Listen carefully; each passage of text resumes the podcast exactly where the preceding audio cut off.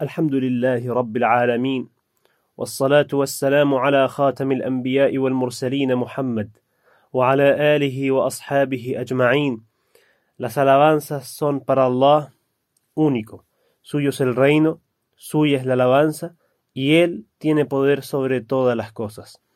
Assalamu alaikum wa rahmatullahi wa barakatuh.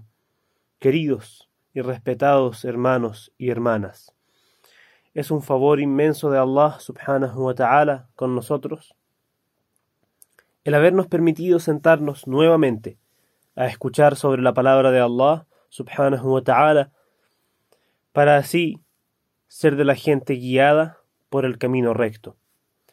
El día de hoy hablaremos y meditaremos acerca de Surat Al-An'am, la sura de los ganados.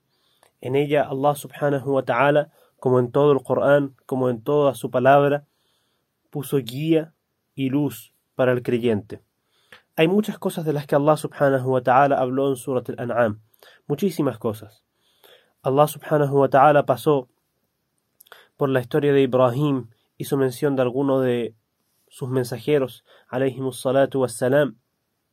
Allah subhanahu wa ta'ala habló sobre algunas prácticas que innovaron los incrédulos antes de la venida del mensajero de Allah sallallahu alayhi wasallam, haciendo haram alguno de los ganados. Allah subhanahu wa ta'ala prohibió eh, lo que ellos hacían, porque el halal lo lícito es lo que Allah subhanahu wa ta'ala permite y lo ilícito es solamente lo que Allah subhanahu wa ta'ala prohíbe. Nadie de nosotros tiene el derecho de prohibir eh, a los siervos de Allah algo de lo que Allah subhanahu wa ta'ala hizo halal, hizo lícito. Luego al final de la sura, y es donde pararemos hoy día, inshallah, son algunos mandamientos que Allah subhanahu wa ta'ala nos dio. Dijo Allah subhanahu wa ta'ala en el versículo 151 de Surat Al-An'am: Qul ta'alaw atlu ma harrama rabbukum. Di, vengan, que les diré lo que su Señor les ha prohibido. Que no asocien nada con él. Que hagan el bien a sus padres y que no maten a sus hijos por temor a la miseria. Nosotros les prohibimos y a sus hijos. No se acerquen a las faltas graves ni externa ni internamente, y no maten a quien Allah subhanahu wa ta'ala ha hecho inviolable, excepto por derecho. Esto es lo que les encomienda para que tal vez razonen. Notemos que lo primero que mencionó Allah subhanahu wa ta'ala fue Allah tushriku bihi shay'a. No asocien nada con Allah subhanahu wa ta'ala. Sobre esto se basa el din. Cualquier persona que haga lo que sea que haga, Allah subhanahu wa ta'ala no aceptará las acciones mientras sea asociado a alguien o a algo con Allah subhanahu wa ta'ala. En Surat An-Nisa, en la sura de las mujeres, Allah subhanahu wa ta'ala dijo, Inna Allah la yaghfiru ay yushraka bih. Allah subhanahu wa ta'ala no perdona que se le asocie nada ni nadie. Aparte de eso, perdona lo que quiere a quien quiere. Por eso, la base de todo, la base para que nuestras acciones sean aceptadas, es que no, ases, asociemos a nadie ni a nada con Allah subhanahu wa ta'ala y que nuestras obras sean únicamente por Allah subhanahu wa ta'ala. Luego, subhanallah, después de esto, dijo Allah subhanahu wa ta'ala, وَبِالْوَالِدَيْنِ ihsana. Nos ordenó que fuéramos buenos con los padres. Subhanallah. El que tiene más derechos sobre nosotros después de Allah y su mensajero son nuestros padres directamente. Los padres son nuestra puerta al Jannah o nuestra puerta al infierno. En cierta ocasión, un compañero de Rasulullah sallallahu alayhi wasallam vino y le pidió permiso al mensajero Allah sallallahu alayhi wasallam para salir con él en una expedición. Imagínense, está saliendo con el mensajero de Allah sallallahu alayhi wasallam. El mensajero de Allah sallallahu alayhi wasallam le preguntó: ¿Tu madre está viva? Le dijo: Sí. Le dijo: Quédate con ella porque el Jannah está en sus pies. Subhanallah, los padres tienen un derecho grandísimo en el Islam, un, derecho grandísimo que Allah subhanahu wa ta'ala les dio a ellos sobre nosotros y por lo que ellos han hecho para nosotros. Subhanallah. Una persona le preguntó al mensajero de Allah sallallahu alayhi wa sallam, ¿quién es la persona que tiene más derecho sobre mi buena conducta hacia él? El mensajero de Allah sallallahu alayhi wa sallam dijo tu madre. Esta persona preguntó y después ¿Quién ya Rasulallah? ¿Quién le sigue? Dijo, tu madre. Le dijo, mensajero de Allah, y después, ¿quién le sigue? Dijo, tu madre. Luego preguntó, ¿y después quién? Dijo, luego tu padre. Aún así, ambos padres, padre y madre, tienen un derecho grandísimo, grandísimo sobre nosotros, y subhanallah son nuestra puerta hacia el Jannah o hacia el infierno. El mensajero Allah sallallahu alayhi wasallam, y este hadith, mencioné parte de este hadith antes de Ramadán, que en cierta ocasión el mensajero Allah sallallahu alayhi wasallam subió al mimbar, al púlpito, donde se dirigía hacia la gente los días Jum'ah o cuando quería dar un mensaje a la comunidad, y cuando subió el primer escalón dijo Amén. Cuando subió el segundo dijo Amén, y cuando subió el tercero dijo Amén. Le preguntaron mensajero de Allah, hiciste algo que nunca te vimos hacer antes. Dijiste Amén cada vez que subiste un escalón del mimbar, del púlpito. Él dijo, vino Jibril alayhi salam y dijo, aquel que llega al mes de Ramadán y no obtiene el perdón de Allah subhanahu wa ta'ala por pasarlo como Allah subhanahu wa ta'ala quiere, que Allah lo aleje. A lo que dije, Amén. Luego dijo Jibril alayhi salam, aquella persona que alcanza a sus padres, a uno o a ambos, en la vejez, y no lo hace medio para entrar al Jannah, que Allah lo aleje a lo que respondí Amén. Y luego Jibril alayhi salam dijo, aquella persona que escucha tu nombre y no manda salutaciones, salawat sobre ti, y por eso entra al infierno, que Allah lo aleje. A lo que dije, Amén. Subhanallah, los padres de verdad son algo que debemos cuidar muchísimo. Quiera Allah subhanahu wa ta'ala proteger a los que están vivos de nuestros padres y darle el Jannah y el Rahma y la misericordia a los que ya partieron. Luego Allah subhanahu wa ta'ala dijo, no maten a sus hijos por miedo al hambre. Nosotros les proveemos a ustedes y a sus hijos. Allah es el que provee. Allah subhanahu wa ta'ala es el que sustenta. Debemos tener plena confianza en Allah subhanahu wa ta'ala. Cada persona que nace, cada persona que llega a este dunya viene con su rizq, con su sustento escrito. No hay nada que temer cuando el que sustenta es Allah subhanahu wa ta'ala. Luego Allah subhanahu wa ta'ala dijo no se acerquen a, las indecencias, no se acerquen a las faltas graves externa e internamente y que no maten a quien Allah subhanahu wa ta'ala prohibió matar excepto con el haq, con, con derecho como eh, pasó en Surat al-Baqarah cuando Allah subhanahu wa ta'ala habló de la ley del talión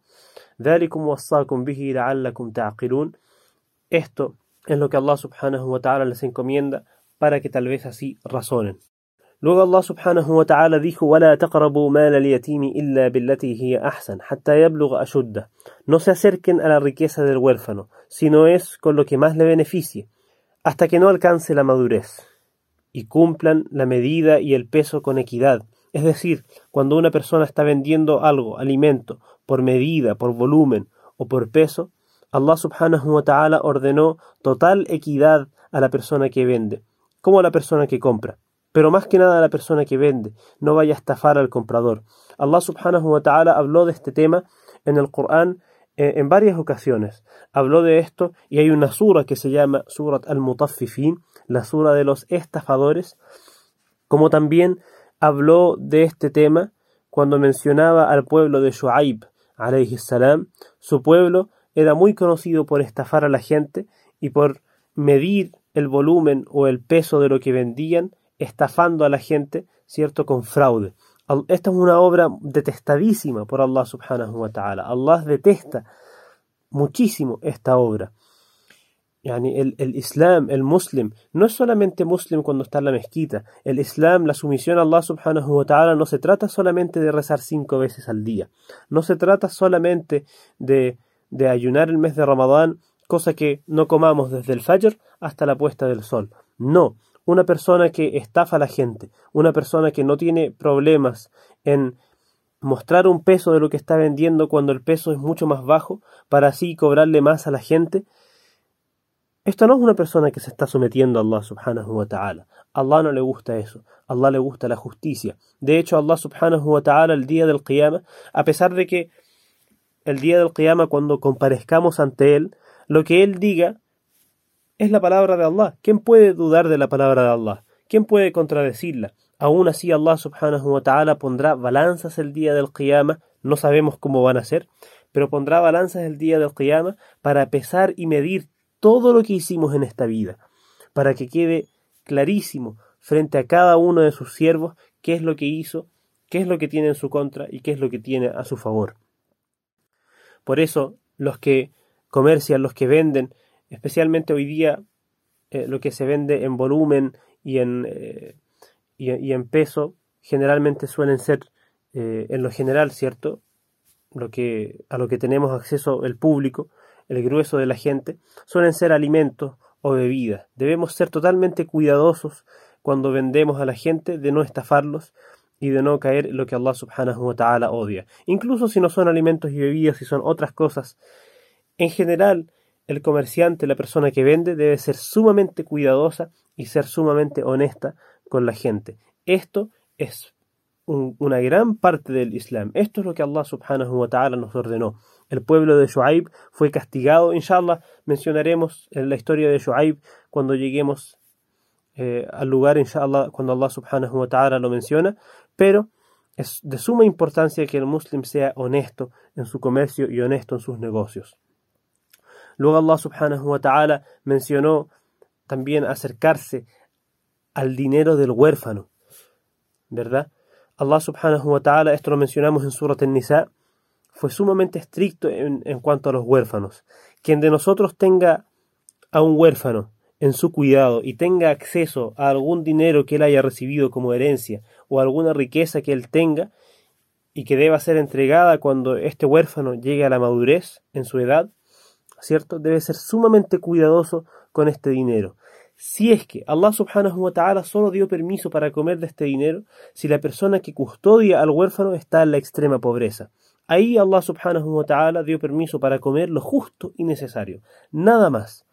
Nada más. En caso contrario, ese dinero debe ser guardado con sumo cuidado para ser entregado al huérfano cuando alcance la madurez. Dijo Allah subhanahu wa ta'ala, وَأَنَّ هَذَا صِرَاطِي مُسْتَقِيمًا فَاتَّبِعُوهُ وَلَا تَتَّبِعُوا السُّبُلَ فَتَفَرَّقَ بِكُمْ عَنْ سَبِيلِهِ ذَلِكُمْ وَصَّاكُمْ بِهِ لَعَلَّكُمْ تَتَّقُونَ Este es mi camino recto, síganlo, y no sigan los caminos diversos, pues ellos los separarán y los apartarán de su camino esto es lo que se les encomienda para que tal vez alcancen el taqwa, el temor de Allah subhanahu wa ta'ala.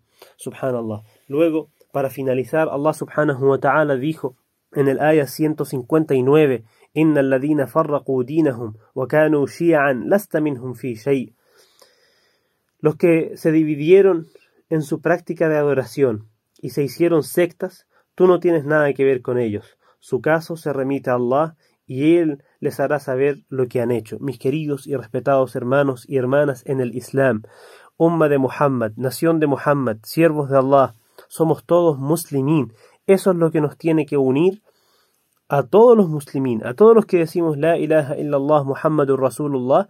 Eso es lo que nos tiene que unir, el Islam, nada más. Wallahi, no podemos dejar que nada nos divida a nosotros como muslimín. Podemos tener diferentes opiniones en algún asunto, pero somos todos muslimín. Eso es lo que nos tiene que unir. Dijo Allah subhanahu wa ta'ala después de esto, قل إنني هداني ربي إلى صراط مستقيم دينا قيما ملة إبراهيم حنيفة وما كان من المشركين Di, mi Señor me ha guiado a un camino recto, una práctica de adoración auténtica, la religión de Ibrahim, Hanif, Dijimos Hanif es el que se desvía de todo lo que Allah subhanahu wa ta'ala detesta. Deja el shirk, deja la incredulidad, deja todo lo que Allah subhanahu wa ta'ala detesta. وَمَا كَانَ مِنَ الْمُشْرِكِينَ que no era de los asociadores. Luego dijo Allah subhanahu wa ta'ala قُلْ إِنَّ صَلَاتِي وَنُسُكِي وَمَحْيَايَ وَمَمَاتِي لِلَّهِ رَبِّ الْعَالَمِينَ لا شريك له وبذلك أمرت وأنا أول المسلمين. Di, en verdad mi oración el sacrificio que ofrezca, mi vida y mi muerte son para Allah, el Señor de los mundos. Él no tiene socio, no tiene copartícipe. La sharika no tiene socio. Wa ana awwalul muslimin, yo soy el primero de los muslimin, de los que se someten.